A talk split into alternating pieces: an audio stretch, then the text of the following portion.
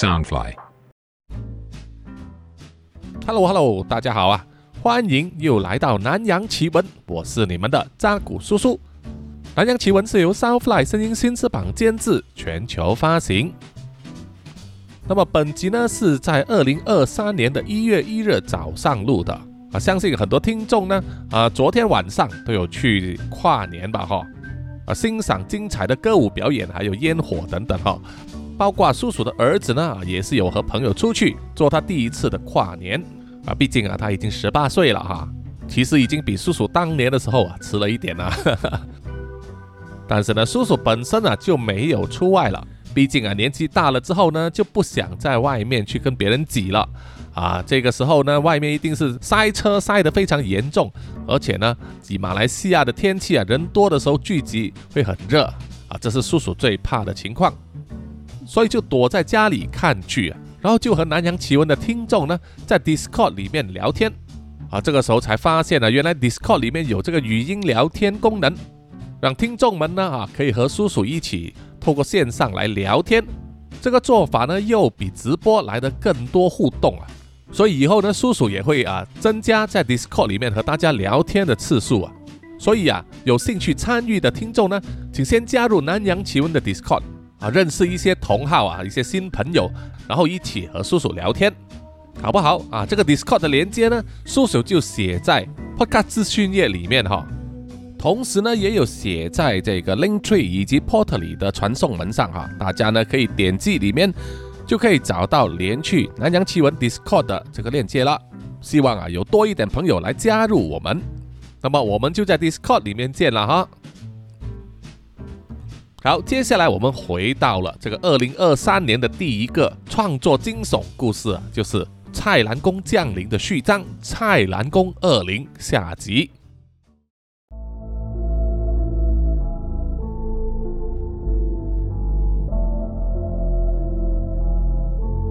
那么在上一集里面，我们说到安东呢啊已经成为了妇科医生，在一个筹款晚会上啊重遇了当年的同学。哈托以及阿友，啊，也就是班长和副班长了。他们两人已经结为夫妇，并且育有一个女儿尤里。在哈托的介绍之下，安东呢可以进入马西达医生所开设的私人诊所里面工作，收入比较高。可是因为马西达医生心脏病发需要休养，因此很多需要诊治的客人呢就转到了安东的这里负责。这也包括了阿友，是他当年所暗恋的副班长。但是现在已经是人妻了。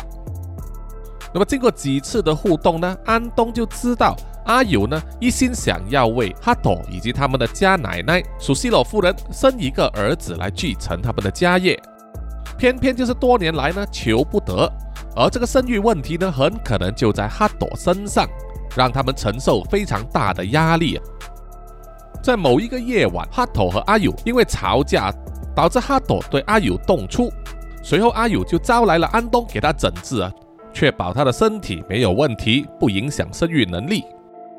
而哈朵就像他往常一样啊，去花天酒地啊，同时呢，也揭露了他一个非常烦恼的问题，就是啊，他可能有勃起困难症啊，无法和女公关做。那么在事后，女公关坐着她男朋友的车离开了夜店之后。却因为被诡异的黑气呢，在车子的制动系统做了手脚，导致他们车祸身亡。那么同样的黑气呢，也曾经对哈托的表妹啊，属西罗夫人呢，想要安排的这个生育的备胎啊出手啊，导致她跌倒受伤送院。而这一股诡异的黑气啊，居然是被阿友的女儿尤里所操纵。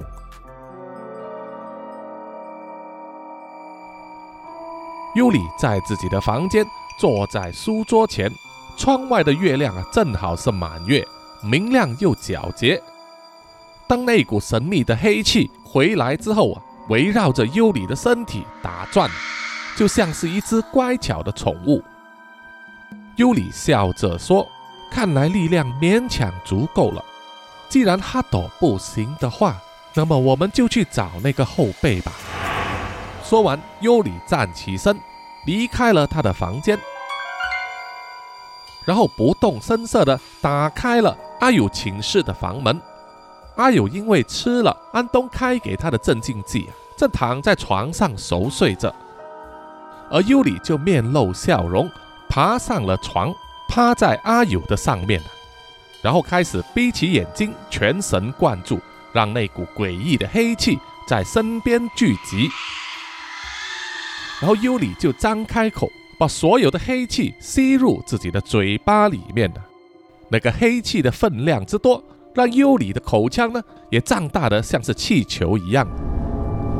然后尤里就双手呢握着尤里的脸颊，把自己的嘴唇贴上了阿友的嘴唇，两张嘴交接，让累积在口腔里面的黑气啊全部传入阿友的身体里。这个时候，即使阿友的身体有了反应啊，剧烈的颤抖，但是被体型比他还小的尤里压制之下呢，居然一点反抗的能力也没有。很快的，尤里把所有的黑气都传入了阿友的体内之后啊，就很疲累的往床旁边躺下，满头大汗的闭上眼睛休息，像是在睡觉。反而是阿友呢，在这个时候睁开了眼睛。目无表情地坐直了身体，脱下了身上的衣服，一丝不挂地走到了衣柜的面前，在里面挑选了一件风衣穿上啊，然后就走出房门，走到车库里面呢，自己开车离开了豪宅。而听见了汽车引擎声音，而从床上醒来的苏西罗夫人走到窗边往外看。看见了一部车子呢，驶离了豪宅，红色的尾灯渐渐的消失。于是，苏西罗夫人呢，走到了他的书桌前面呢，打开了他的笔记型电脑，登录进去了连接整间豪宅的闭路电视系统里面呢。透过监控画面呢，清楚的看见出门的人正是阿友。苏西罗夫人看在眼里啊，表情非常的复杂。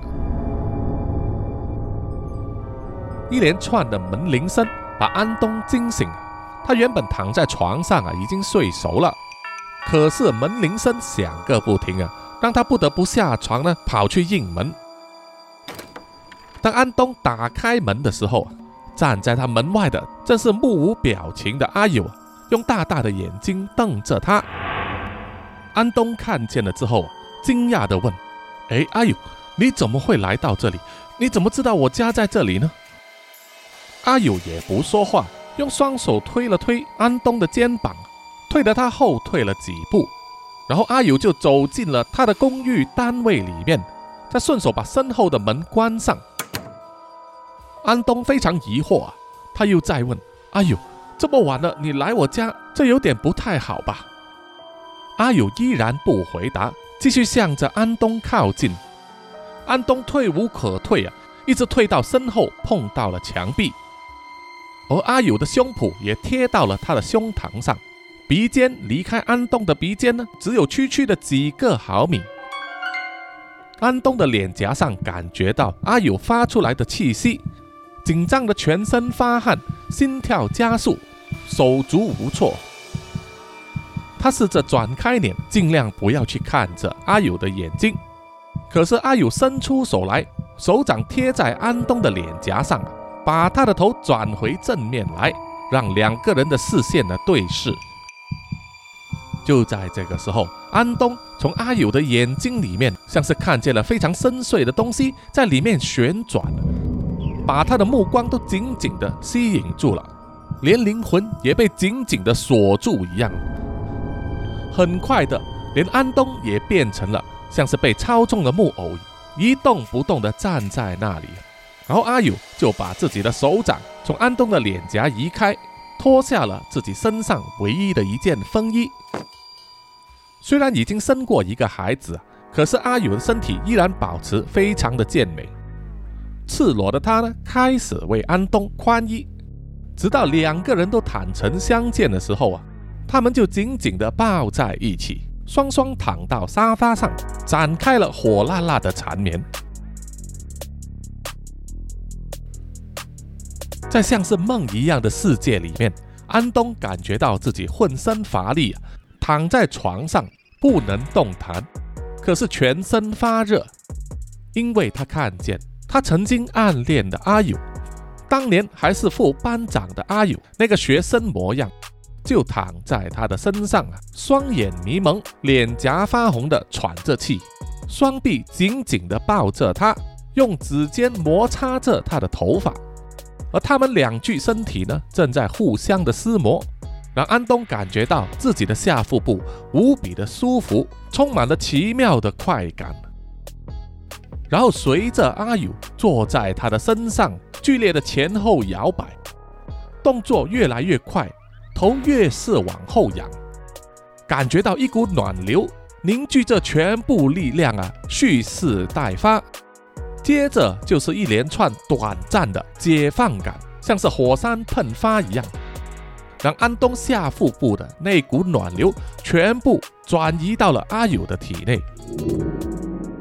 随着那股解放感和快感消失之后，安东觉得脑袋一片空白，浑身有说不出的舒畅，让喘着气的他忍不住露出了微笑，朦胧的睁开一丝眼睛，看着骑在他身上啊，头往后仰，接受了他全部暖流的阿友。当安东伸出了颤抖的右手，想去摸一摸阿友的脸颊的时候啊，阿友低下了头来。可是，一瞬间，阿友的一头黑发变成了又长又杂乱的白发，而她漂亮可爱的容貌变成了一张干瘦枯黄老太婆的脸，露出了参差不齐的牙齿，对着安东大笑。吓得安东整个人跳了起来。安东从床上惊醒啊，发现原来刚才一切都是梦啊。他如释重负的深吸了一口气，擦了擦额头上的汗，然后发现怎么自己是全身赤裸的躺在床上呢？他明明记得昨晚睡觉的时候是有穿衣服的。他又望了望床边。空空荡荡，没有人躺着。于是安东急忙站起身，捡起了掉在地上的内裤啊，穿上，然后快速的巡视了自己所住的公寓一片啊，确认了公寓里面并没有人。接着，安东又走到了窗口边，往外望。当时的时间已经是早上八点多钟左右，外面的街道已经有行人和车子呢走来走去，就和平常的日子一样。这让安东想也想不透啊，到底昨晚上发生了什么事情啊？他脑中好像有一个片段的记忆被拿走了，好像那一段时间完全不存在过一样。让安东想了很久，也想不出任何的头绪啊。于是就只好呢，拿起毛巾走去浴室里面呢洗澡，准备开始迎接新的一天。其实啊，在安东失去记忆的这一段时间里面呢，他和被操纵的阿友呢做了好几次，然后趁着天还没有亮的时候，阿友又披上了风衣，开车离去，回到豪宅的寝室里，把身上穿着的风衣脱下丢在地上之后，就赤裸的回到床上躺着，而操纵着阿友的黑气呢，也慢慢的从阿友的口中流出来。回到了躺在身旁的尤里手上，尤里也是非常的疲累。昨天晚上的任务已经完成之后，脸上露出了满意的笑容，然后给睡着的阿友盖上了被子，悄然的离开寝室，回到了自己的房间里睡觉休息。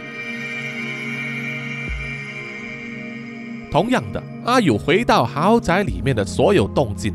都在苏西洛夫人的监视之下，他用笔记本记下了阿友出门和回来的时间，然后走出了房门，进入了阿友的寝室，无声无息的在寻找着阿友的手机。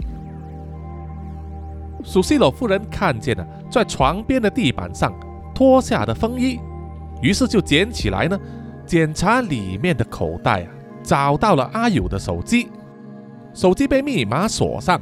苏西罗夫人就拿着手机走到了床边，把手机正面的镜头对准了阿友的脸部啊，很快就使用他的脸部来解锁了手机，然后点开里面的 GPS 记录啊，调查他昨天晚上的行踪，在找到了相关记录之后，苏西罗夫人就把画面截图下来，发送到自己的手机里作为证据，然后再把手机呢放回进去风衣的口袋里。在离开寝室之前，苏西罗夫人又想到了一些什么，于是她又走回到了床边，小心翼翼的想要掀起阿友腿部以下的被子。就在这个时候。黑气又悄悄出现在房中，快速的移动到梳妆台上，吹倒了一支放在上面的口红，吹得跌到了地上，发出了清脆的声音。这个突如其来的声音吓得苏西罗夫人呢全身一震啊，停了手。而躺在被子里面的阿友啊，也在这个时候翻了翻身，吓得苏西罗夫人松开了手，后退了几步啊，并没有看见。被子底下的春光，就快步的离开了寝室，走回去自己的房间里面，而那股黑气也离开了阿友的寝室，进入了尤里的房间，在他的耳边聚集啊，就像是把整件事告诉了他一样。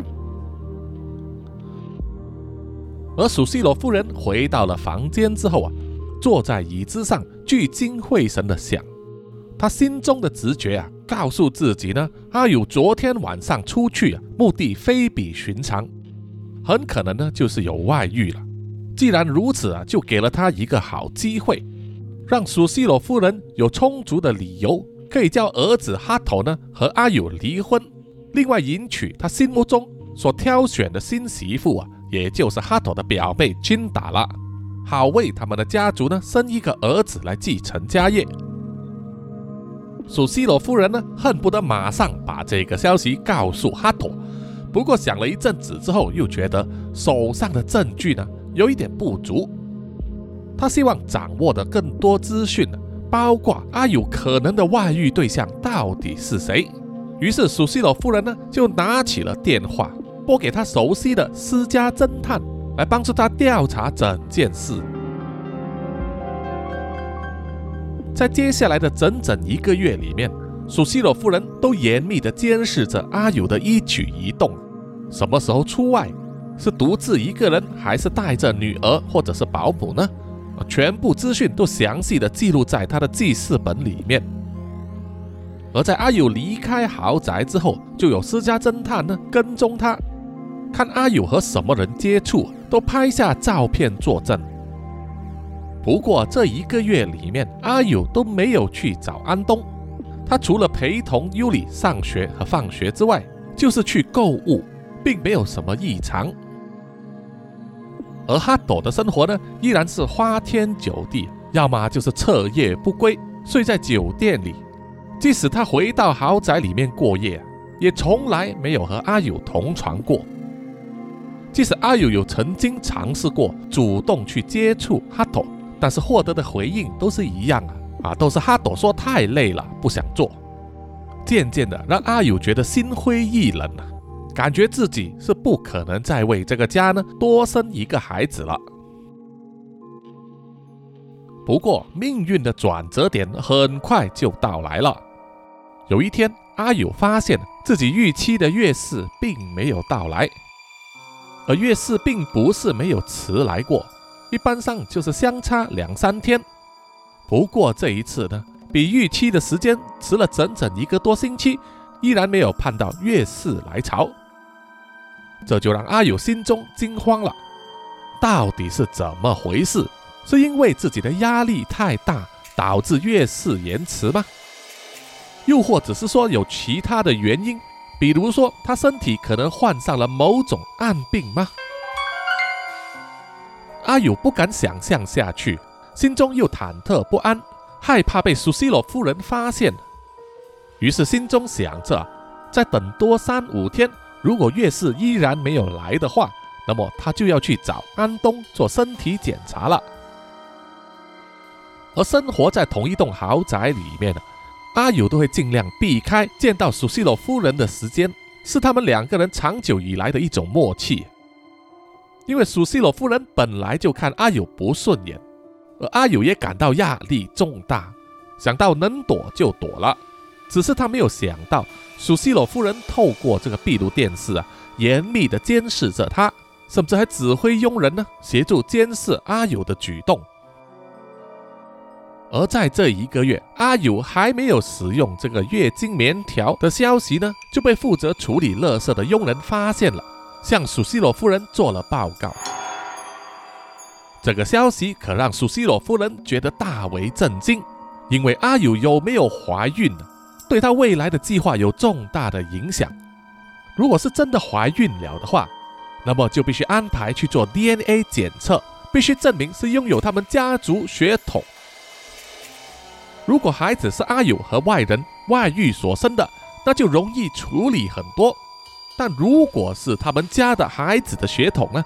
属西罗夫人的处理方式就必须小心谨慎了。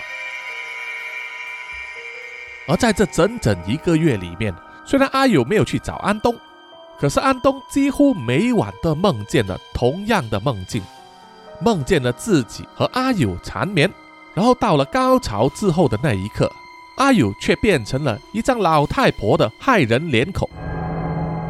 这一种充满了快感、又羞耻又惊悚的梦境缠绕着安东，让他非常的烦躁，精神不济。再加上连续一个月的忙碌工作，让安东几乎累得虚脱了。而他的老板，也就是之前因为心脏病发作而必须休息的马西达医生，现在正式回到了工作岗位。他对于在自己休养期间为了他的诊所而付出了心力的安东感到非常的感激和开心，因此呢，就宣布啊，让安东休息三天。希望他好好的养精蓄锐之后啊，再回来工作。这一个难得的假期啊，正好给了安东一个喘息的空间。但是他连日啊，一直受到那个奇怪的噩梦滋扰，所以即使他在休息日啊，精神也不得安宁。就在这个时候，他获得了山体的建议。山体就是专门协助安东的护士。他同样也是获得马西达医生的准许呢，啊，放假三天。山体趁着假日来找安东，想要邀请他出游呢，散散心。不过看到安东那种憔悴的脸色和疲累的精神呢，忍不住就问他到底是发生了什么事。安东就如实相告了，而不过呢，当然只是说了一半哈，说他最近一直受到一个噩梦的滋扰。让他睡不好觉，而完全没有提起呢比较香艳的那个部分。山体听了之后啊，就建议安东应该去宫庙那里拜拜，寻求那一方面的协助。这个提议其实非常大胆啊，因为他们作为医学方面的专才啊，一个是医生，一个是护士，都是相信科学的。那么又怎么会想到遇到一些无法解释的事情的时候呢，要去宫庙拜拜呢？说出来的时候都难以启齿啊。不过山体就解释给安东说，他以前体质比较特殊，常常会梦游，而且在梦游的时候啊，会做出一些非常大胆害人的动作，有好几次甚至几乎要从天台跳下来。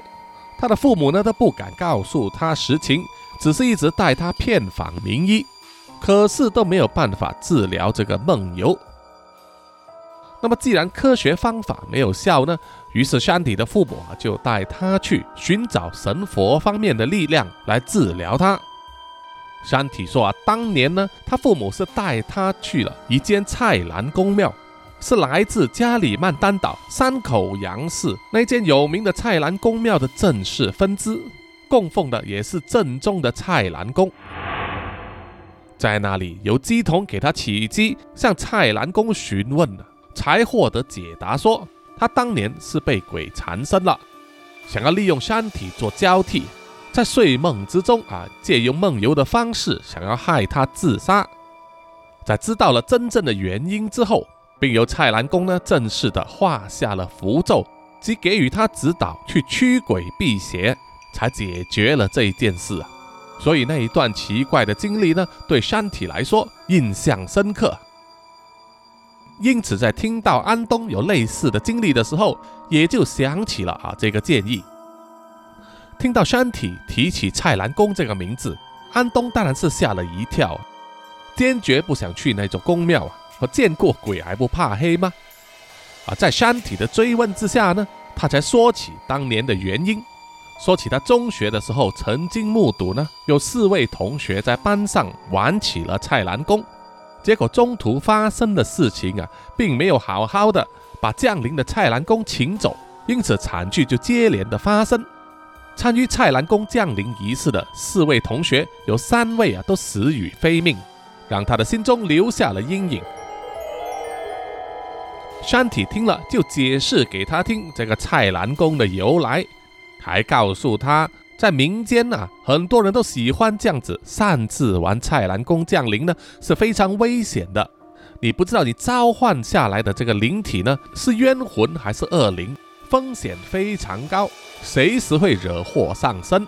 不过啊，山体的家人去的那一间蔡澜宫庙呢，是正式的宫庙，请的是正式的神。为人民消灾解难啊，是完全不同 level 的。所以啊，安东在经过山体的好心相劝以及解释之后啊，接受了他的建议啊，两个人一起出发呢，前往山体当年所去过的蔡澜宫庙。庙的主持和鸡头呢，叫做荣叔，光荣的荣，人称金牙荣。而因为他的满口假牙呢，大多数都是金色的，因此得名。榕树的先辈是来自中国的华人，不过他已经是土生土长的印尼雅加达人，啊其实呢，已经不会写或者是看中文。先辈的方言呢，也只能简单的说一些单字。啊，不过根据当地的信众所说，一旦起机啊，获得蔡澜公显灵之后啊。蔡澜公所写下的神谕呢，大部分都是中文的，因此让信众们呢都相信啊是真的。蔡澜公降临，山体带着安东拜见了这位荣叔，说出事情的原委之后啊，祈求他的帮忙。年纪已经有六七十岁，头发没剩下几根的荣叔啊，看见十几年前他所解救的山体呢已经长大成人，也感到很欣慰啊。并且也认为呢，他所带来的安东是有缘人，因此马上吩咐他的两名儿子呢，帮忙他做出准备啊，要起机请蔡澜公降临。那么那一座蔡澜公庙呢，虽然面积并不是很大，可是香火很盛的，而且每次要起机的时候呢，都会敲锣打鼓，吸引周围的居民呢前来围观，非常热闹。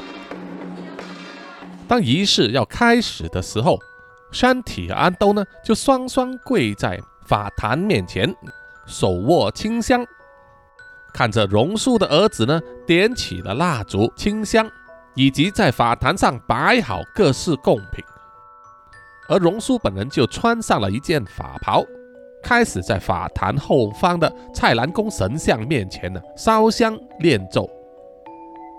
当荣叔完成起机之后啊。他的其中一名儿子呢，就收下了山体和安东手上的清香，并且叫他们两个人呢一起握着一个竹制的篮子。这个篮子下方呢有一个洞啊，并且绑了一支毛笔。而荣叔就和另外一名儿子呢，两只手各握着两支木棒，从神坛上分别架起了那尊蔡澜公神像，慢慢的移动到了山体。和安东手上的那个菜篮子上面在另外一名儿子的协助之下呢，把菜篮子勾在神像的底部，看起来就像是蔡澜公坐在篮子里面的。至此，蔡澜公降临的仪式呢就完成了。而荣叔也开始用一把不像是他原本的声音呢，就问山体和安东有什么事要问。山体望向了安东，示意他开口问问题。安东却迟疑着，脑中一直在组织着词句啊，想着该怎么问这个问题。没想到蔡澜公呢，已经开始动了起来。篮子下的毛笔沾了沾旁边的一个墨砚，在神桌上预先试好的白纸上啊，龙飞凤舞的写着字。蔡澜公写下的神谕啊，虽然都是中文字，不过字体相当的潦草，不是所有字都容易阅读。而这些神谕呢，必须由另外一位庙婆啊，大概有八十多岁的华裔老太太啊，能够解读。榕树的儿子把写下的神谕交给了那一位庙婆，他看了之后啊，就对安东说：“这位年轻人是被不干净的东西缠上了。”安东听了之后啊，马上点头同意。是的，没有错。所以这次特地来请求蔡澜公的帮忙，请蔡澜公救救我啊！蔡澜公继续写，榕树的儿子呢，不断的将新的纸条呢交给了庙婆来解读。年轻人呐，你和那个不干净的东西有很多年的渊源，他们修心养性，累积力量。现在要回来了，而且已经找上了你。要斩断他们和你之间的牵绊，物只能帮你做前半部，而后半部就必须由年轻人你自己来决定了。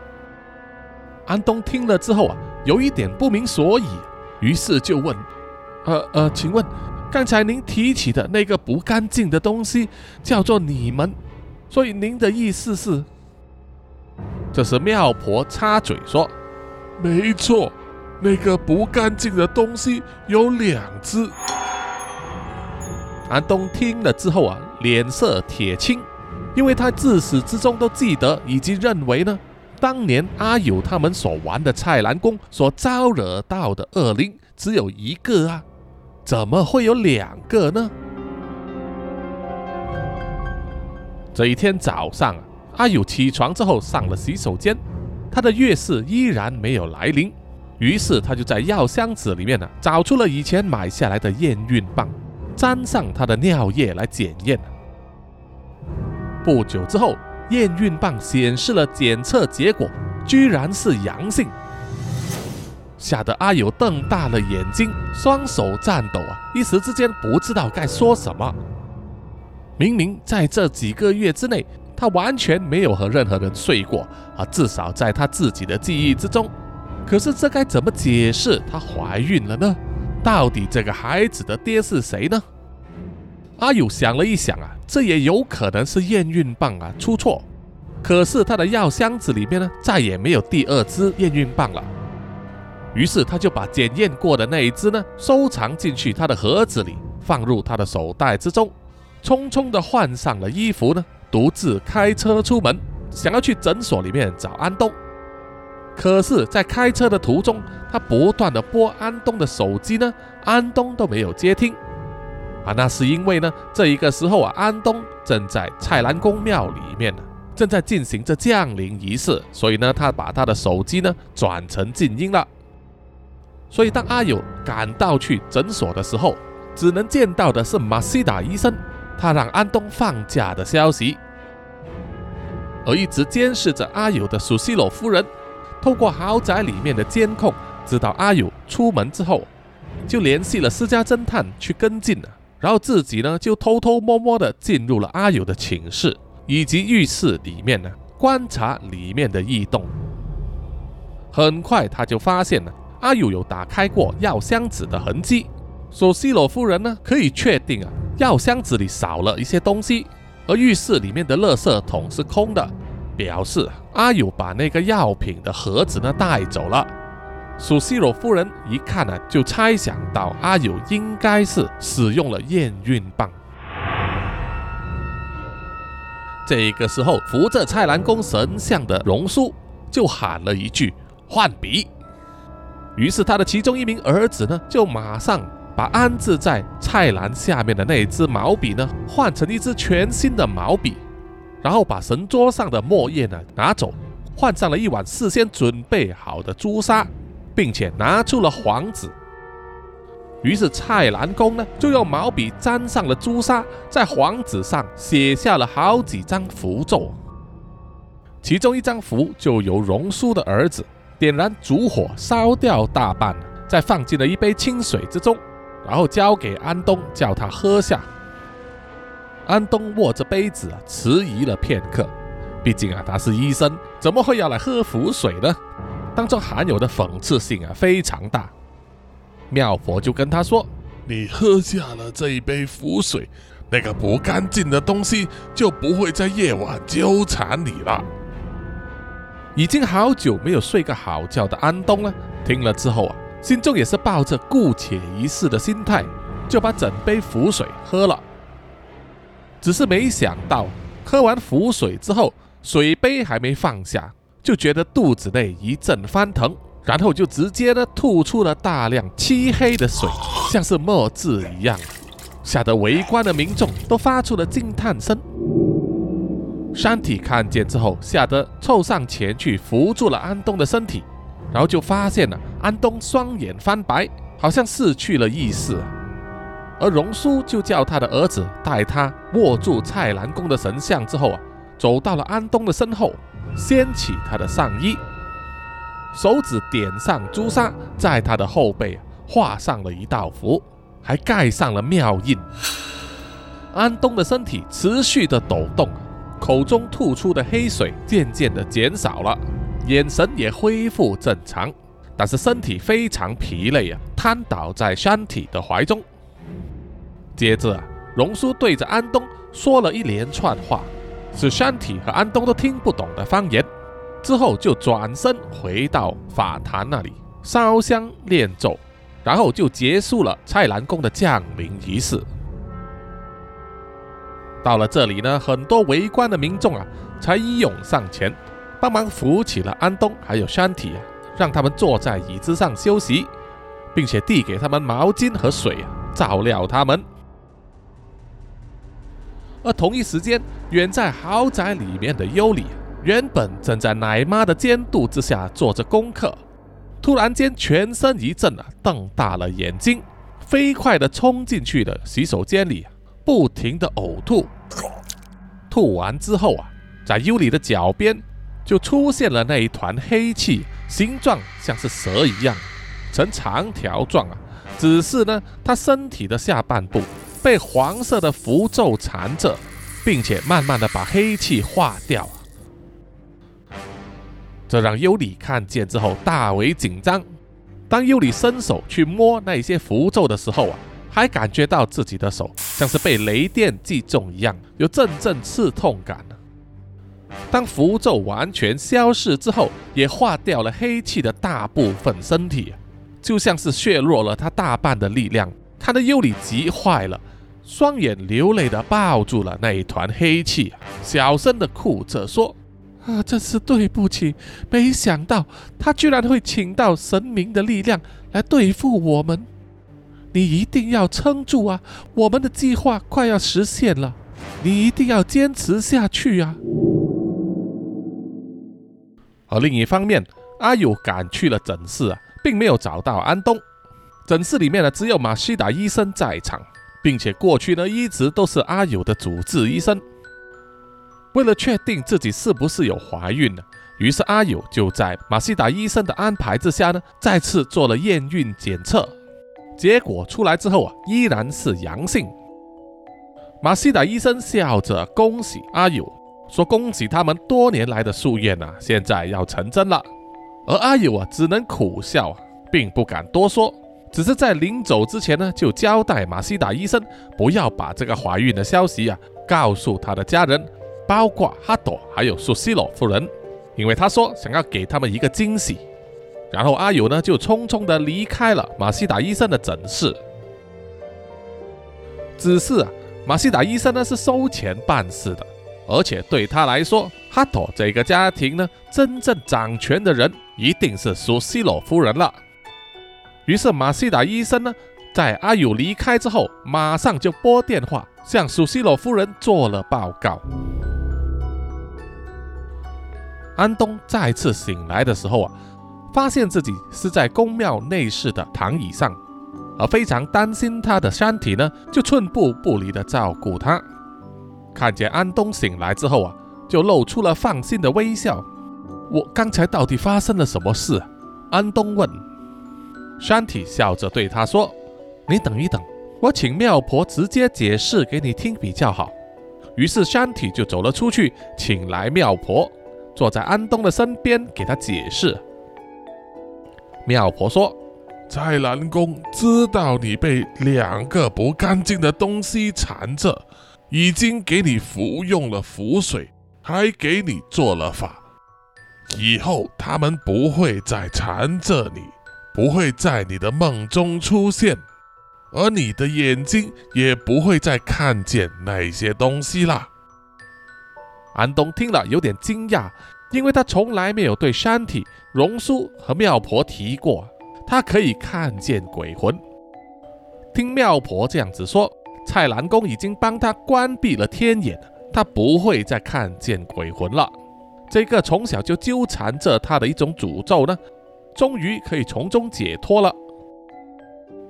但是啊，妙婆继续说，那个不干净的东西依然在你周围。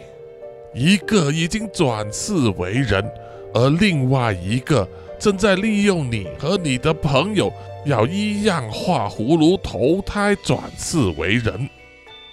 蔡澜公说：“接下来就是你自己的选择了。一，你可以选择独善其身，远离你的那位朋友，保住你自己的生命安全；或者是你可以选择二。”去救你那位朋友，但是要救他呢，他身在遥远的地方，而且和不干净的东西有血缘关系，剪不断，理还乱呐。即使把他们带到庙里，蔡澜公也没有十足把握能够帮到他们，一切就只能遵循天命了。安东听了之后啊，心中想。蔡澜公所指的他那位朋友到底是谁？是指阿友吗？还是哈托呢？这个时候，妙婆拿出了一条红绳，红绳上绑了一个用铜制成的小圆管，对安东说：“你记得时时刻刻要带着这个符咒，它能保护你不被那个不干净的东西滋扰。”而且只要他们靠近你的话，你就一定看得出来。安东默默地收下了那个穿上了铜管的红绳，把它戴在自己的脖子上，并且点点头，向庙婆表示感谢。然后安东就和山体离开了庙，准备回家去了。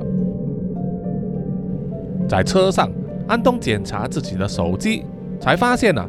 有许多个来自阿友的未接来电，因为山体就在身边。为了避嫌呢，安东并没有直接回电给阿友，而是发信息问他什么事那么急。而信息发了之后啊，只是显示未读。安东心想阿友啊可能在忙着，于是也不催促了，因为他还得在这个归途之中呢，去消化之前所发生的事情啊，所有妙婆告诉他的话。而在私人会所里面的包厢，和一群猪朋狗友一起喝酒，抱着女公关的哈妥，原本玩得很尽兴。当哈托下单要再多叫十瓶香槟酒的时候，就被经理请到一边去啊，通知他说他的信用卡不能过账，请他使用另外一张信用卡。喝了七八分醉的哈托觉得奇怪了，他从来没有遇过这种状况。他身上随时带着三四张白金卡或者是黑卡，那个信用额度啊是高的一般人无法想象的。怎么现在无法过账呢？哈托就对经理说啊，叫他先把香槟酒送上来，然后记在他的账上。可是经理回答却说，在他的账上的额度也是用完了，根据他们店里的规矩啊，已经不能再让他记账了。我香槟一直没有上，而他的损友呢都在那里大声的催促啊，这让哈托的面子快挂不住了。于是他就愤怒的拨电给银行信用卡中心的热线，要投诉他们为什么不让他的消费过账。结果换来的答案却是说，大概在一个小时之前呢，是哈托的母亲苏西罗夫人亲自致电给银行。要他们暂时终止所有哈托所拥有的信用卡消费啊，因为这些卡呢都是挂在苏西罗夫人的名下，这等于是勒住了哈托的金钱命脉啊！所以他对自己的母亲从来是说一不二，不敢造次的。但是这一次哈托喝高了，就拨电话回去问苏西罗夫人，为什么突然间这样子做，让他的面子挂不住。苏西罗夫人这回答说，要他马上回来家里，有重要的事情要和他说。他知道自己的儿子呢，花天酒地的时候从来不接他的电话，因此最好的方法呢，就是把金流断了。到时啊，哈托就会乖乖的滚回家里。哈托气得七窍生烟，把手机也砸烂了，并把怒气呢发泄在他的朋友身上啊，彪骂了他们一顿啊，叫他们自己付钱，然后自己呢不得不死皮赖脸的开车赶回家。看看自己的母亲苏西罗夫人到底是有什么急事啊？要召见他。当哈朵满肚子气的赶回了豪宅，打开大门走进去，就看见在大厅上，他的母亲苏西罗夫人就坐在那里阅读这一份文件夹里面的档案，身后还站着一名西装笔挺的中年人，他就是苏西罗夫人所聘请的私家侦探。另外坐在一旁的还有神色不安的阿友。哈托对着苏西罗夫人大声的斥责说：“你为什么停掉我的信用卡？你到底是想干什么？”苏西罗夫人依然是神情淡然，嘴角带着笑意的把手上的文件夹档案呢翻完，满意的盖上了，然后就丢在前方的咖啡桌上，对哈托说：“你自己拿去看吧。”说完之后啊，就掏出了一张支票，交给了身后的私家侦探。私家侦探接过支票之后，点了点头，说了声道谢，再向哈朵和阿友呢行了一个礼，然后就快速的离开了豪宅。啊，毕竟他的任务已经完成了，一旦收了钱呢，还不马上离开这个是非之地吗？哈朵拿起了那一份文件夹。翻开来的第一页文件呢，就是来自马西达医生的检验证明，证实阿友已经怀孕了。哈托看了之后啊，不敢置信的望向了苏西罗夫人和阿友。阿友的表情一脸疑惑，又紧张又害怕，而苏西罗夫人则用非常认真专注的眼神望着哈托，问他：“儿子啊，你们两个人的事，你们最清楚。”你就告诉我，这个孩子是不是你的？哈托的表情当然是马上转变了，变得又愤怒又激动又伤心，因为他非常清楚自己的身体状况，他患有这个勃起障碍症，在最近这几年根本没有和阿友同房过，更别说有做过了，所以啊，那顶绿帽子呢，肯定是掉在他的头上了。哈托激动地问阿友：“为什么？为什么你要这样子对我？”阿友慌忙地解释说：“请你听我说，我也不知道为什么会这样子，请你相信我，除了你之外，我并没有别的男人。”哈朵愤怒地用脚一踢，踢倒了旁边的一张矮桌，桌子碎裂的声音吓得阿友一动也不敢动。哈朵一面翻阅那份文件，一面问。你怎么可能不知道？你以为你是圣母玛利亚吗？然后哈朵就翻到了那一页，有闭路电视的截图，还有阿友手机的行踪路线，清楚标志了日期、时间和地点。再翻到下一页，就有私家侦探查到了那一晚阿友所去的地方，那栋公寓里面的每一个单位的业主以及租户的名字和资料，而其中一个名字正是安东。这下子啊，不用再多说，哈朵脑中已经自然的把所有事件串联在一起，形成一个他自己心中的版本的故事。哈朵气得把手上的文件夹丢向了阿友，大骂他：“你们这对狗男女，居然敢背着我去搞那些事情！那个小杂种，望我还介绍他好工作，他居然恩将仇报！”哈朵气愤难平，就开始乱甩大厅里面的东西，把花瓶、灯饰啊全部砸在地上，吓得阿友和周围的仆人呢大声尖叫。可是也只有苏西罗夫人呢依然淡定地坐在那里，从自己的怀中掏出了一部手机，那是他从阿友手上拿过来的。苏西罗夫人笑着说：“儿子，你不用生气，我现在把那个小子叫过来，大家面对面说清楚，那不就好了吗？”阿友满眼泪光，用哀求的眼神望向了苏西罗夫人，求她不要那么做。可是苏西罗夫人根本不管他。就在几个小时之前，安东发给阿友的信息上面呢，做出了回复，只写了短短几个字：“急事，请尽速赶来我家。”然后就发送给了安东。当安东收到了阿友的手机回复的信息之后，他和山体所开的车已经回到了市中心，准备先行送山体回家。在收到了那个信息之后啊。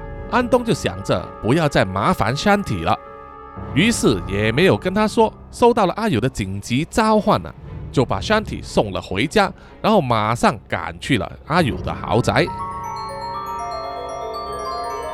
当安东到达之后啊，一走进大厅就吓了一跳，因为整个大厅呢一片狼藉，满地都是玻璃碎，打翻了的桌子、椅子、灯具。而在沙发上坐着的人，苏西罗夫人面无表情，但是看见他到来的时候啊，露出了一丝笑容。而阿友呢，则非常恐惧和担心。另外还有哈托呢，头发凌乱啊，全身冒汗，上衣也不整。而因为经过一番剧烈运动，破坏了很多东西来发泄情绪，现在正坐在一张椅子上喘气啊。当安东走进来的时候，所有人的视线都投向了他。安东当然也知道啊，事情有点不妥，只是他完全无法想象啊，就望着阿友说：“到底发生了什么事情？这么紧急的招我来，是有人生病或者是受伤了吗？”这个时候，哈托大喝一声，站起身，随手抓起旁边一个像是酒瓶大小的铜像，丢向了安东。幸好安东反应快啊，及时闪过。哈托，你干什么？你这是发酒疯了吗？安东说。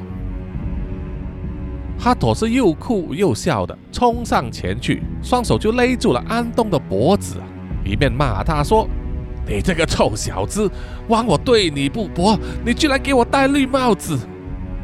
阿友看见之后，紧张的想要站起身去阻止哈托。却被身边的苏西罗夫人喝止了。安东听了之后啊，大为震惊，同时又因为喘不过气，拼命的挣扎。幸好是因为哈托呢有七分醉意，脚步不稳，所以使的力气啊也不能持续。安东趁机挣开了他的双手，闪到一旁去啊，让哈朵狼狈的冲前，然后跌倒在地上。安东一面喘气一面问。啊！你刚才乱说什么？哈头从地上爬起啊，愤怒的大骂：“你还敢不承认？妈的，你这个臭小子，趁我不在家的时候，居然搞我老婆，还搞大了肚子！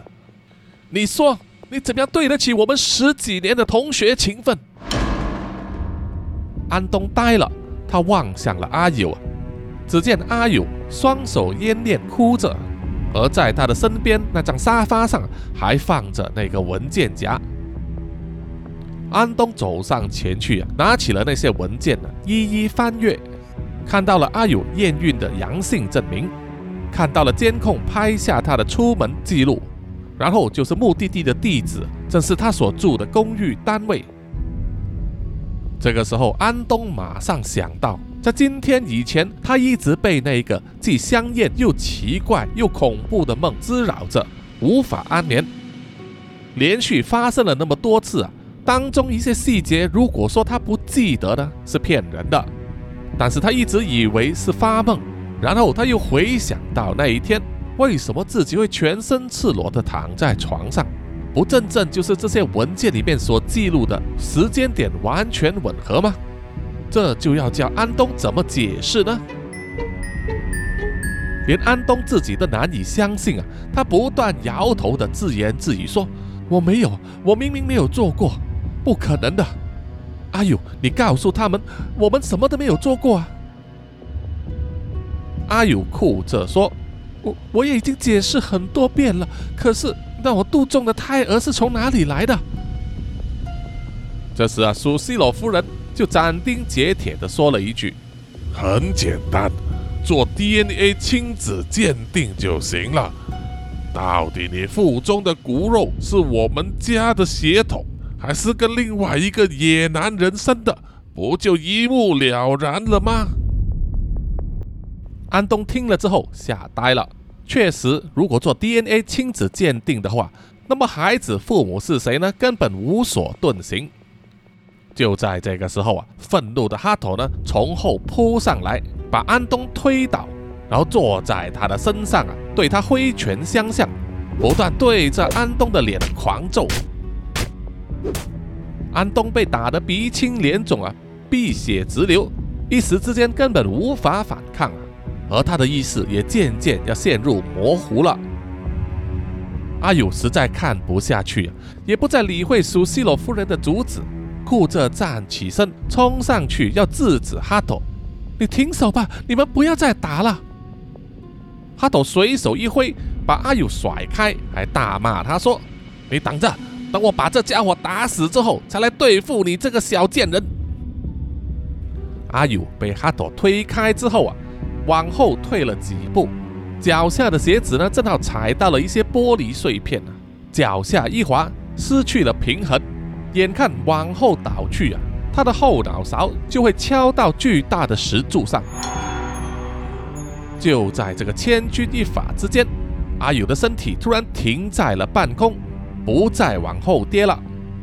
这个情景吓得在场的所有人呢，都目瞪口呆。因为他们都看不见一股诡异的黑气呢，从后支撑住了阿友的身体，不让他跌倒啊，救了他一命。这时候，从楼上传来了一把稚嫩的声音，对他们说：“你们别再闹了，如果伤害到我母亲一分一毫，我绝对不会放过你们。”而说话的人正是哈朵和阿友的女儿尤里。尤里面无表情的从二楼沿着楼梯走下来，然后走到了阿友的身边，伸出小手去握住了阿友的手。惊魂甫定的阿友看着自己的女儿，此刻却有一种母亲的直觉，觉得，自己的女儿尤里今天晚上感觉不像是同一个人。即使尤里已经来到现场，可是哈托依然气愤难消。不理会尤里的警告，继续挥拳要打安东。这个时候，尤里呢左手一挥，循着他的手臂射出一团黑气，打在哈头的后背，就像是一股巨大的力量一样，把哈头远远的推开，撞到了旁边的墙壁上。这种看起来不可能在真实世界发生的事情啊，更何况是出自一个只有十岁的小女孩之手，把在场所有人都吓呆了。连一直处变不惊的苏西罗夫人也皱了皱眉头，嘴唇微张啊，合不上来。接着，尤里脸露凶光，浑身散发出黑气，脸上有一丝诡异的笑容。他笑着对阿友说：“妈妈，你不需要担心，在你把弟弟生出来之前，我是不会让任何人伤害你的。”他握住阿友的手啊，变得冰冷。比常人的体温还冷，这可把阿友吓了一大跳！他不断的叫嚷着说：“你、你、你到底是谁？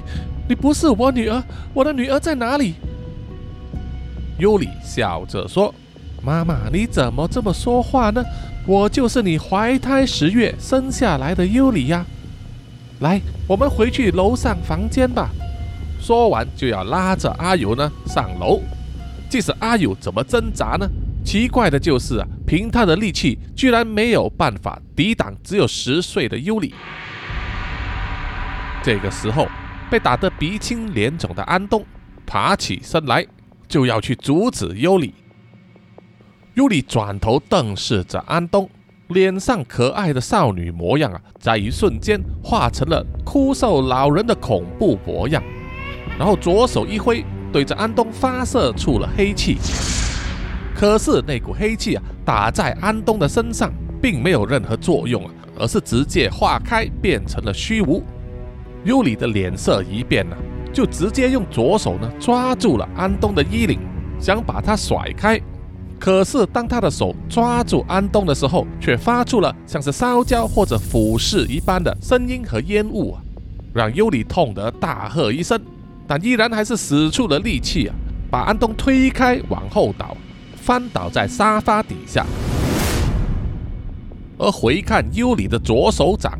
刚才碰到安东身体的部分一片焦黑，尤里咬牙切齿地忍住痛楚啊，继续拉着尤里要往楼梯上走。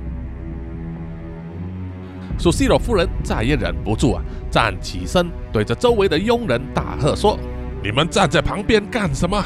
快点动手，别让他们上楼！”在苏西罗夫人的威吓之下，那些佣人哪里敢不听从？即使非常害怕。还是一起来到了尤里的跟前，阻挡他前进的。而尤里也只是大喝一声，左手一挥呢，就发出大量的黑气，把所有阻挡他的仆人甩个老远，跌得四脚朝天，不是昏倒啊，就是急急忙忙的逃走了。这一番举动啊，吓得阿友脸青唇白，根本是把拉住他的尤里呢当做怪物看待。不断的使劲想要挣开尤里抓住他的手啊，却依然一点方法也没有。这个时候，慢慢爬起来的哈头啊，就问：“你你到底是什么怪物？居然占据了我女儿的身体？”尤里听见之后啊，笑了出来，回答说：“嘿，哈头先生，你乖乖听话的话，我还是可以叫你一声爸爸。你怎么可以说我占用你女儿的身体呢？”这一具身体一出生的时候就是属于我的，它是为了成为我的容器而来到人间的，所以啊，你原本以为的那个女儿根本不存在。你要怪的话，就怪你的老婆吧。说完，尤里用狡诈的眼神望向了阿友。阿友既害怕又恐惧，完全不明白尤里所说的是怎么回事。尤里又说：“怎么了？”你完全把我忘记了吗？你忘记了当年你和你的三位同学一起玩过蔡澜公降临吗？再次听到蔡澜公降临这几个字啊，阿友马上想起当年的事件，吓得他脸无血色。你们四个当年启动了仪式，召唤了我，你以为我把你三个同学害死，而留下你一条命？是因为你走运吗？我告诉你，我要的就是你们这个孩子的身体。尤里又伸出手指向了阿勇和哈朵啊，笑着对他们说：“如果你们当年不是偷偷在一起，还珠胎暗结有了孩子，我才不会放过你。不过也证实了我的推断是对的，妈妈呀，你的身体非常合适。”作为培育我转身用的容器，所以我这一次啊是打算重施故技，请妈妈再给我生一个弟弟。说完之后啊，在尤里的身后呢，出现了另外一个黑气啊，渐渐的化成一个相貌恐怖的男人模样啊，而尤里也露出了他的原貌，就是留着长长蓬松的白发，一脸枯瘦的老女人模样。两个恶灵现出了原形，吓得现场的所有人胆战心惊。尤里指着哈托说：“没想到你这个男人这么没用，居然连男人基本的能力都没有。亏我还给你那么充裕的时间，你却全部花在喝酒上。看你现在喝成了这个狗模样。”哈托，在尤里的面前被他骂得无地自容，非常的羞愧。然后尤里又转头望向了安东，对他说：“还是这位老同学好，身体健康，除了出身低下之外，没什么不好，所以让他来当爸爸最适合不过了。”安东听了之后啊，忍不住冲口说出了一句：“原原来梦里发生的一切都是真的，都是你在搞鬼。”但是之后啊，他就再说不下去了。因为这等于承认了他有和阿友上床的记忆，即使那个时候他们两人都是被操纵和迷惑，不过这又怎么解释得清楚呢？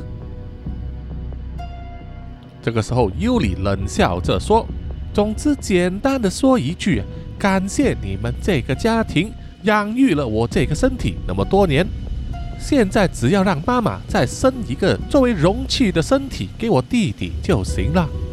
而你们死了之后，所有的家产我会很乐意接受，慢慢的替你们花的。”在说完之后。尤里身后的黑气就和他身体的黑气合而为一，结合了力量，然后迅速的扩充、膨胀、增大，黑气笼罩了整个大厅，然后开始快速的旋转，掀起了旋风，吹得各种家具和摆设东歪西倒。哈托、安东和苏西罗夫人都拼命抓着身边的东西，希望自己不会被风吹走。而吊在大厅上方那盏巨大的水晶灯，被吹得摇摆不定之后啊，固定着的铁锁断开，整个掉了下来，正正的压中了在下面的苏西罗夫人。而有一些通电的插座和灯座呢，被吹得造成了短路，爆出火光，随即烧着了窗帘和地毯等易燃物品，很快就起火了。把整个大厅弄得一团糟之后啊，尤里收回了他的力量，黑气掀起的旋风也随即停止。然后尤里呢就继续啊拉着阿友的一只手，要带他上楼，也不管大厅上开始起火。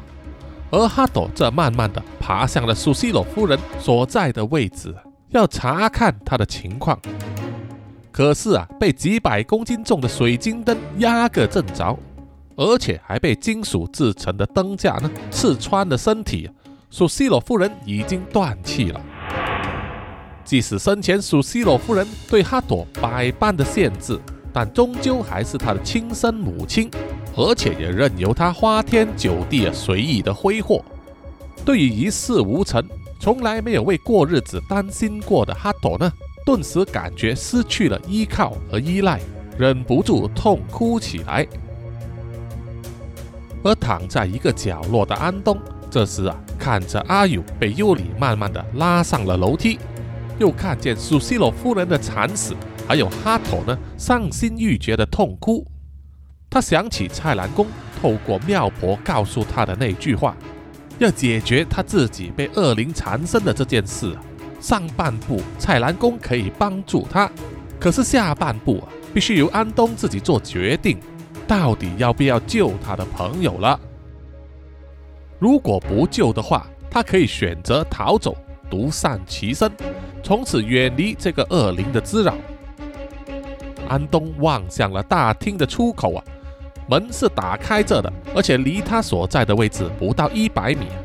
他要从那个门口逃出去是轻而易举的事。然后他又想到蔡澜公跟他说。如果他要救他的朋友阿友的话，阿友是和那个恶灵呢是有血缘关系的，剪不断理还乱的，而且即使把他们带到了蔡澜公面前，也没有十足把握可以救助他们，一切都要遵循天命，看命运的安排了。要逃走太容易了，可是安东看着被尤里拉着走上楼的阿友。不断的哭着向他求救啊，而自己就像是尤里的最后一根救命稻草一样，叫安东放弃他逃命啊，实在是于心不忍。就在这个时候，安东想起了一个关键的东西，在自己的身上，正是蔡澜公写给他的那一张灵符，装在一个筒子的管子里，用红绳呢挂在他的脖子上。于是安东取下了项链。把那个筒子管子放在他的右手手心，然后再用红绳缠上，咬紧牙根，爬起身来，冲向了尤里，直接就把绑着灵符的那个右手呢按在尤里抓着阿友的手臂上，当时马上爆出了一股浓烟和烧焦一样的声音，痛得尤里呢大声尖叫啊，放开了阿友，而另外一只手呢用力一挥，发放出了黑气。把安东吹得老远的，重重的摔到地上，连他手中握着的那个装有灵符的筒子管子呢，也掉到了角落里。暂时挣脱了束缚的阿友啊，酷着爬向安东，想要看看他是死是活。可是才没爬出几步呢，阿友的脚跟就被尤里抓着，无情的往后拉，继续要拉着他上楼去。而在那个时候啊，哈托捡起了掉在角落头的那个筒子管子，握在手中，带着踉跄的脚步走向了尤里。想要拉近距离呢，然后把手中的那个筒子管子丢向尤里，希望借此可以对他造成伤害。可是这一次尤里机灵多了，他马上就察觉了哈托的行动，转过身来一挥手，操纵着黑气啊，卷起掉在地上的玻璃碎片，像是锋利的刀刃一样击射而出，刺入了哈托的身体里。哈托全身僵硬啊。瞪大了眼睛，瞳孔渐渐放大，身体也慢慢的软瘫下来。尤里非常自信啊，他的那一击肯定能够杀死哈托，于是就回过头去，继续拉着阿友走他的路。只是没有想到，在哈托倒地的一瞬间，他把手中握着的统治管子呢，抛给了阿友，让阿友接住了。然后啊，当尤里开始走上楼梯级的时候，阿友伸出了手臂，紧紧抱住了楼梯旁粗壮的围栏，就是要阻止尤里呢把他拉上楼去。尤里看见之后啊，脸上露出了不耐烦的表情，觉得你们这些人啊依然在垂死挣扎，可是他不能对阿友呢下太重的手，毕竟他还需要尤里体内的身孕。给他的弟弟啊，另外一个恶灵呢，作为投胎为人的容器，所以他必须斯文一点于是尤里就松开了抓住阿友小腿的手然后走上前去，想要拉开阿友抱着楼梯围栏的那个手臂，并且对他说：“你再怎么样也是徒劳无功的，就乖乖的听我话，好好的养胎吧。”而满脸泪水的阿友。眼神突然间变得坚定啊，像是下定主意一样，对尤里说：“放屁！我才不会让你这种恶魔得逞的。”说完，他就将手中握住的那个筒子管子塞进了尤里的嘴巴里面。由于阿友使尽了力气，那个筒子管子硬塞进尤里的嘴巴里面之后，居然卡在他的喉咙里面，不上不下的，导致尤里呼吸困难。脸色铁青，脚下失去了平衡，就从楼梯上摔下来。由于头部先着地，爆出了骨头断裂的声音，导致颈骨折断，身体僵直的躺在地上，失去了生命。而还卡在他喉咙里面的那个筒子管子灵符发挥了它的作用，让占据了尤里身体的那个恶灵。像是全身燃烧起来一样，发出凄厉的鬼哭神号。不久之后，就化为虚无，被消灭殆尽了。眼看整间豪宅里面的火势越烧越旺，弥漫着浓烟，让呼吸异常困难。而疲累不堪的阿友呢，就用仅存的力气啊，慢慢的爬向了安东。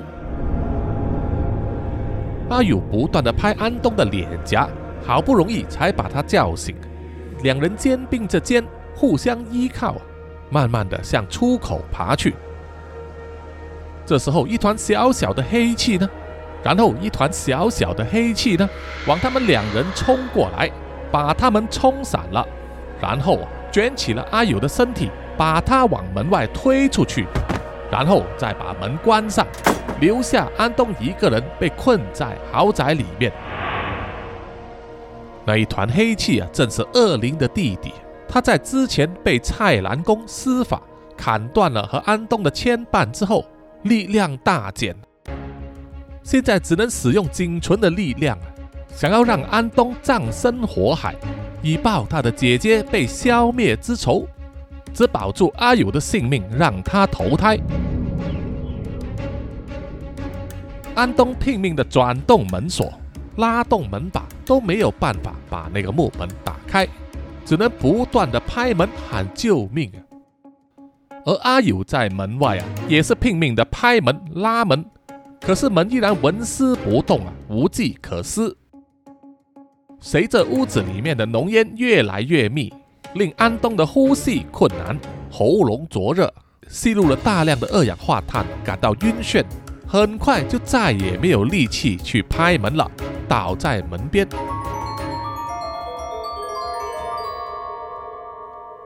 等到安东恢复意识的时候啊，他看到自己被戴上了氧气面罩，躺在医护的担架上，被抬上了救护车。而在远处啊，他看见好几部消防车正在全力给那栋豪宅灌救，希望能尽快扑灭火势。担架被抬上了救护车之后，救护车就开动引擎，以最快的速度啊赶去医院。躺着的安东慢慢的转头望向了另外一边，他看见披着毛巾、蓬头污脸的阿友啊。正满脸泪水地看着他，并且过来握住安东的手，一直点头表示啊，他们都成功逃出升天了。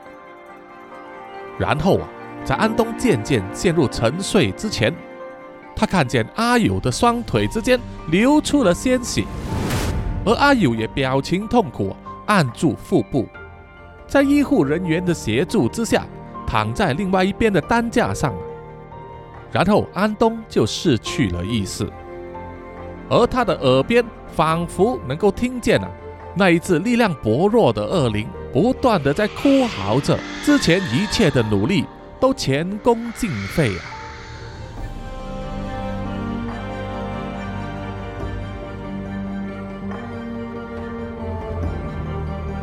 好的，本集的南洋奇闻故事啊，蔡澜宫恶灵呢，就到此正式结束了。谢谢各位听众的收听，有什么意见和回馈，欢迎到南洋奇闻的 IG、Facebook、YouTube、Apple Podcasts、Mixer Box，还有 Pogo FM 里给叔叔留言点赞，谢谢大家。